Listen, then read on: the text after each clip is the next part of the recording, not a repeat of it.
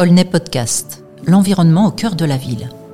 Prenons le temps de discuter ensemble de sujets tels que la biodiversité, la nature, le climat ou encore le développement durable.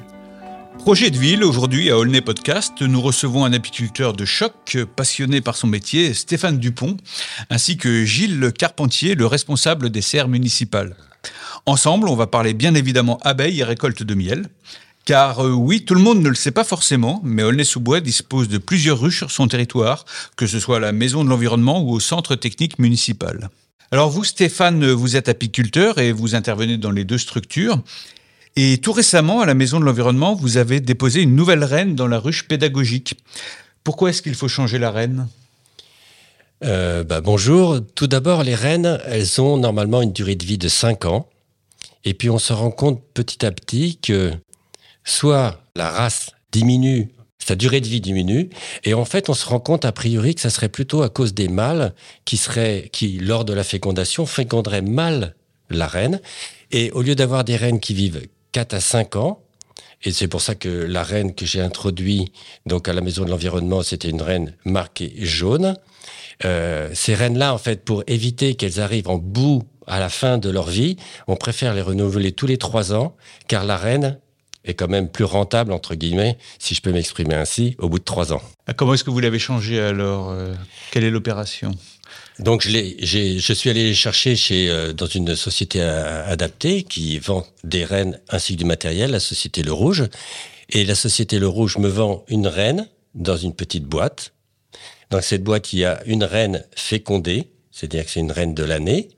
Et cette reine fécondée a plusieurs ouvrières à l'intérieur de cette petite boîte avant d'introduire la reine dans la ruche, je suis obligé de rendre cette ruche orpheline. Donc je passe tous les cadres en revue pour retrouver l'ancienne reine. Et à ce moment-là, l'ancienne reine, ben, je la mets de côté. Et j'introduis donc cette nouvelle reine à l'intérieur de la ruche. Et au bout de deux ou trois jours, les abeilles, en fait, arrivent à atteindre la nouvelle reine parce qu'il y a un petit peu de candy qui les sépare pour que la phéromone de la nouvelle reine soit bien imprégnée dans la ruche. Et vous avez également procédé à la récolte du miel dans cette même ruche euh, il n'y a pas longtemps. Là encore, quel est le procédé pour euh, récolter le miel? Dès le début du printemps, on met au-dessus de la ruche, au-dessus du corps de ruche, une hausse. Et dans cette hausse, dans laquelle il y a neuf cadres, les abeilles stockent le miel. Au bout d'un certain nombre de semaines, de mois, le miel est operculé. Une fois que le miel est operculé dans les cadres, c'est-à-dire que le miel, il est mûr, c'est-à-dire la, la teneur en eau est très très faible et c'est pour ça que le, les abeilles operculent cette cellule. Et une fois que tout l'ensemble de la hausse est operculé, on peut récupérer ce miel et puis après le passer dans une centrifugeuse puis après stocker dans un maturateur pour pouvoir déguster le miel ou les personnes de la maison de l'environnement. Et à la MDE, vous en avez pour combien de kilos de, miel? Donc cette année, en fait, parce que la reine était vieille, puisqu'on vient de la changer, euh, on a eu que, je crois, 10 ou 12 kilos de miel. Mhm. Peut-être que l'année prochaine, ça pourrait être très bien le double, voire le triple, dans la mesure où la reine, c'est une reine 2022, donc qui est marquée jaune, et qu'on considère que euh, la première année, elle peut pondre jusqu'à 2000 à 2500 œufs par jour pendant les, bonnes, euh, pendant les mois d'été, pas pendant l'hiver. Hein. Oui, j'imagine que quand vous faites toutes ces opérations, vous êtes bien protégé, vous avez l'équipement nécessaire. Euh, qu'est-ce que vous pouvez nous dire sur la combinaison? Ça vous protège vraiment? Ah oui, ça protège vraiment. Et même des fois, euh, certains se font piquer à travers la combinaison. Ah oui, on peut se faire piquer quand même à travers la combinaison. Ça arrive, ou même à, travers le pantalon. Mais euh, pour éviter de se faire piquer, le principe à chaque fois, à chaque fois qu'on ouvre une ruche, il faut enfumer la ruche. Si on enfume la ruche, ça prévient les abeilles, mais ça prévient les abeilles parce que en fait elles se disent tout d'un coup qu'elles vont être obligées de quitter la ruche parce que voilà il y a le feu en gros. Et toutes les abeilles qui se gorgent de miel avant de quitter la ruche, les essaims, ce sont des abeilles gorgées de miel. Et ces abeilles, quand elles quittent la ruche, elles sont gorgées de miel. Et une abeille gorgée de miel ne pique pas. Parce que son abdomen ne peut pas se recourber pour pouvoir avoir la force, je dirais, de planter son dard dans la peau de certains. Quoi.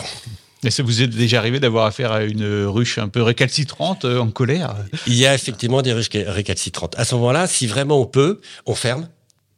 et on passe à autre chose ou on passe à, une autre ruche. Il vaut mieux éviter parce que si vous avez plusieurs ruches les unes à côté des autres, comme par exemple au, CTM, la, fièvre d'essaimage ou de comment dirais-je d'activité à l'intérieur d'une ruche peut se transmettre aux autres. Et donc là, il vaut mieux éviter. Et donc, on, bloque une ruche, voilà, et puis on revient, on finit les autres, et on, revient plus tard après sur celle qui a été euh, un petit peu, euh, comment dirais-je, énervée. Énervé.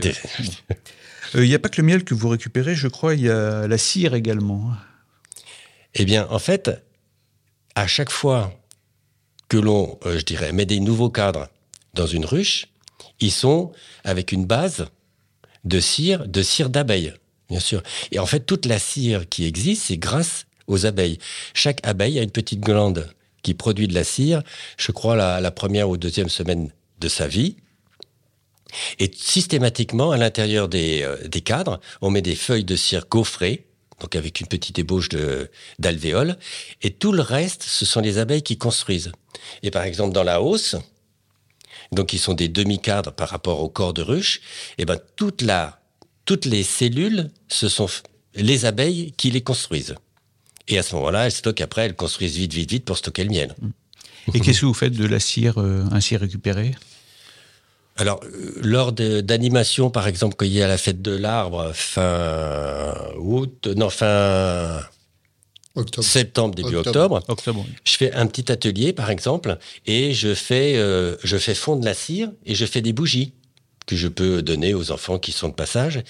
Et de plus en plus maintenant, on essaye, c'est une petite parenthèse, on essaye d'utiliser de moins en moins de euh, feuilles d'alu. Et on peut faire, en fait, sur des morceaux de tissu, étaler de la cire, comme ça, que l'on chauffe, et ça fait une, quelque chose qui est à peu près étanche. Et on s'en sert pour euh, boucher ou fermer les pots, les, les, bols, pour éviter de mettre des feuilles d'alu ou du plastique. C'est plus écolo, on peut C'est plus écolo. Vous parliez euh, d'ateliers. Euh, à la Maison de l'Environnement, on organise, euh, on organise pas mal, notamment à destination des enfants, pour les sensibiliser à la nature. Qu'est-ce que les enfants vous posent, par exemple, comme question sur les abeilles? En fait, on se rend compte que les enfants, ils sont très attentifs. Ils ont des questions tout à fait pertinentes. Il y en a plein qui savent parce que je pense qu'ils ont euh, écouté les profs euh, dans les, dans les écoles, leurs maîtresses ou les, les maîtres, et ils posent des questions sur euh, justement la provenance du miel. Parce que le miel, effectivement, tout le monde a l'impression que c'est les abeilles qui vont chercher le pollen, parce que ça, c'est ce que l'on voit sur une abeille, elles ont des petites pelotes, et les enfants ont toujours l'impression que c'est grâce au pollen qu'il y a le miel. Et en fait, c'est une nourriture indépendante, les abeilles vont chercher du pollen, elles se nourrissent, enfin c'est les bébés qui, qui, sont nourris avec le pollen, et le nectar qu'elles vont chercher dans les fleurs, c'est en fait ça qui est stocké après dans les alvéoles. Et ça, les enfants, ils aiment bien poser des questions pour euh, savoir, par exemple, euh, d'où vient le miel, euh, pourquoi, pourquoi les abeilles récoltent le pollen, pourquoi elles vont chercher, par exemple, de la propolis sur les arbres, ça fait cette petite pellicule un petit peu marronasse qui est à l'intérieur des ruches. Voilà, ça sont les questions assez, assez fréquentes.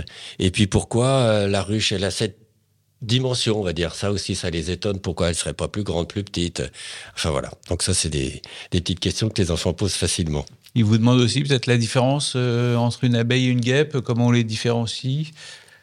Oui, alors c'est vrai qu'on a toujours l'impression, sur les dessins, sur les images, euh, c'est représenter une guêpe et on n'en parle que de l'abeille. Et c'est vrai que la guêpe, elle est hey, araignée noir et blanc, noir et jaune. Alors que l'abeille, pas du tout. L'abeille, elle est souvent, elle a un corps noir, un petit peu, euh, un petit peu marron, je dirais à peu près. Et, euh, et souvent, donc, les, enfants font la différence. Voilà, ils sont, ils savent pas très bien faire, euh, ils savent pas très bien faire la différence d'ailleurs. Est-ce que vous sentez qu'ils peuvent avoir peur quand même des abeilles? Parce que bon, c'est pas forcément agréable une piqûre. Est-ce qu'il peut y avoir une peur chez l'enfant? Ou au contraire, ils peuvent aller au-delà de leur peur pour aller vers la ruche et découvrir euh, comment ça marche. Il y a, les deux cas d'école. Hein. Il y a vraiment des enfants qui n'ont pas peur du tout. Et certains, ils ne peuvent pas approcher de la ruche. C'est-à-dire que on fait une manipulation, tout le monde est équipé, donc avec une vareuse, des gants, pantalons longs, chaussettes et tout ça. Il y a certaines, certains enfants qui sont incapables d'avancer. Et pourtant, j'essaye de les mettre en confiance. Si je peux, ça m'est arrivé de leur tendre un cadre plein d'abeilles, hein, Et, et, et ben non, ils peuvent pas. Il y a une certaine peur. C'est plus le bruit que représente un vol d'abeilles qu'ils ont autour des oreilles. Mmh. Pourtant, il y a toujours une protection, hein, puisqu'il y a une plaque en verre, hein, c'est ça, euh, avec la ruche pédagogique. Enfin, on peut pas mettre la main dedans. Quoi. Ah oui, oui. Mais quand on est équipé, habillé, avec les vareuses, mmh. là, on ouvre carrément la ruche. C'est-à-dire qu'on pourrait attraper une abeille. Donc là, il n'y a plus l'histoire de plaque en verre. C'est juste quand on n'ouvre pas la ruche et grâce à cette ruche pédagogique, effectivement, on peut voir les abeilles. Mais bon, c'est un carreau, on voit pas grand-chose. Hein. Euh, une abeille, ça ne vit pas très longtemps non plus, d'après ce que j'ai entendu. Hein. C'est une durée de vie de quelques semaines. Euh, Exactement. 5 à 6 semaines l'été, 5 à 6 mois l'hiver, en gros. 5 à 6 semaines l'été parce qu'elles travaillent beaucoup. Donc elles sont épuisées Exactement. Elles sont épuisées par le travail, en fait par le travail d'aller récolter du miel, du pollen, de l'eau, euh, de la propolis, alors que celles d'hiver, qui sont des abeilles un petit peu différentes, un peu plus grosses, un peu plus costauds, eh ben, elles sont capables de vivre 3-4 mois pour passer l'hiver tranquille à l'intérieur de la ruche. Le seul truc qu'on leur demande, c'est de pas mourir et de conserver, je dirais, la vie autour de la reine pour que la reine redémarre après le printemps suivant et puisse relancer la ruche. Écoutez, merci Stéphane pour toutes ces explications. Je me tourne maintenant vers Gilles Carpentier, que vous connaissez bien Stéphane, puisque c'est un peu par son intermédiaire que vous avez commencé à récolter du miel pour la ville. Gilles, est-ce que vous pouvez nous retracer l'origine des ruches qui sont installées au centre technique municipal dans le quartier de la Rose des Vents euh, et le pourquoi de ce projet? Ben, On a voulu euh, mettre en place euh, avec Madame Sylvie Schumberger, une ancienne directrice de l'espace vert, des ruches. moi étant responsable de la production de serre, aimant bien tout ce qui est le monde apicole, je me suis porté volontaire. On a essayé de trouver la meilleure démarche pour pouvoir euh, mettre ça en place. Euh, on s'est tourné vers euh, Stéphane Dupont en partenariat parce qu'il était déjà apiculteur pour avoir une base. Et puis, comme j'aimais bien bien ça, on, est devenu bons collègues et puis on, on, fait tout à deux maintenant la plupart du temps quand je suis pas pris par mes autres occupations. Voilà. Il y a combien de ruches en tout euh, au CT On avait démarré avec euh, six ruches et là on en a une douzaine. On en perd chaque année une ou deux, trois, euh, des fois plus. Les premières années, ça a été plutôt plus que. Mais on en récupère. On récupère quand ça SM et tout, et on, refait des, on remonte des ruches. Cette année, ça n'a pas trop essaimé. On en a récupéré que trois. Bon, voilà, on, est sur une base neutre cette année. Qu'est-ce qui fait que vous pouvez perdre des ruches comme ça? Le froid, euh, une mauvaise reine. Voilà, euh, manque de nourriture, bien qu'on les nourrisse euh, l'hiver pour qu'ils passent l'hiver sans trop de problèmes, parce que voilà. des maladies qu'il peut y avoir, bien, bien qu'on essaye de faire attention et on les, traite pour éviter les maladies, mais ça peut arriver. C'est surtout, je pense, les, les reines qui décroissent comme on change pas beaucoup de reines, là on en a changé euh, une euh, à la maison de l'environnement et deux sur le CTM. Voilà, c'est assez peu euh, par rapport. Quand on va récupérer un essaim, c'est toujours une reine d'il y a un ou deux ans qu'on récupère. Donc c'est déjà une reine fatiguée.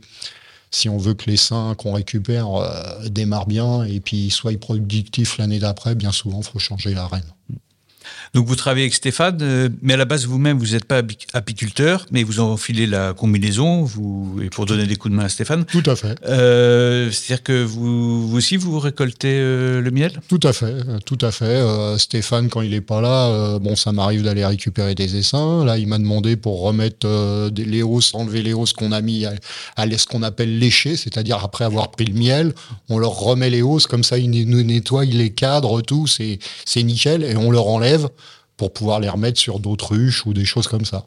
Voilà. Euh, quand il est pas là et qu'il est en vacances, euh, il faut bien, il faut bien un remplaçant. Voilà, remplaçant. Et puis, on est en train de former un autre collègue euh, de la de la production pour que, moi, quand je suis pas là, il me remplace. Ah oui, il y aura une troisième personne qui pourrait s'en occuper. Donc là encore, avec la combinaison. Faut mieux, faut mieux sortir. voilà. Il m'a eu deux trois fois, Stéphane. il m'a fait y aller comme ça, la fleur au fusil Maintenant, j'ai compris. Je me suis fait piquer.